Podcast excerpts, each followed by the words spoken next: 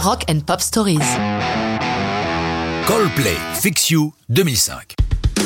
Comme souvent avec Coldplay, et surtout avec son leader Chris Martin, pour parler d'une chanson, il va falloir passer par la case People.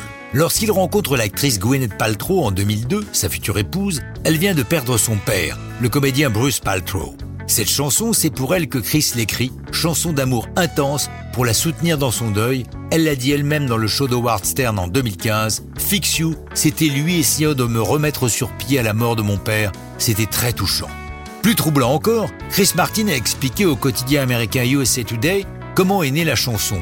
Mon beau-père avait acheté un clavier peu de temps avant de mourir. Personne ne l'avait branché. Je l'ai fait et il a donné un son incroyable que je n'avais jamais entendu auparavant. Cette chanson et toutes les autres de l'album découlent de ce son. Quelque chose doit vous inspirer et vous emmène ailleurs, vous surprend.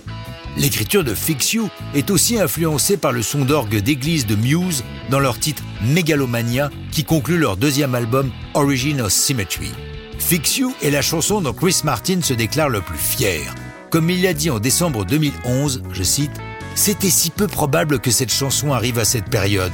J'aime le reste de l'album X and Y, mais je ne le trouve pas énorme, tandis que cette chanson, c'est la meilleure. Vous pouvez dire qu'elle est trop soft ou ce que vous voulez, elle fait le job. Quand je la chante, quand j'arrive vers la fin, je me dis qu'est-ce que j'aime ça. Le public sera de son avis. L'album X and Y sort le 6 juin 2005 et c'est un phénomène mondial, se classant numéro 1 dans 28 pays, une petite faiblesse en Espagne, seulement numéro 2.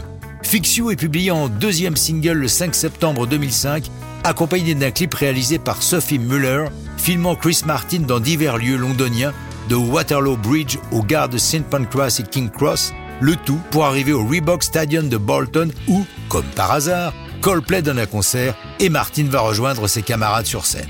Quant à l'album, même si quelques critiques le trouvent moins réussi que les précédents, son total de vente dépasse les 13 millions d'exemplaires. Inévitablement, ce triomphe est suivi d'une tournée mondiale de plus d'un an, le Twisted Logic Tour, au succès non moins triomphal. Début janvier 2006, un dérapage verbal de Chris Martin laisse à penser que le groupe se sépare. Mais non, Coldplay en a encore sous le pied. On s'en apercevra avec l'album suivant Viva la Vida, mais ça, c'est une autre histoire de rock'n'roll.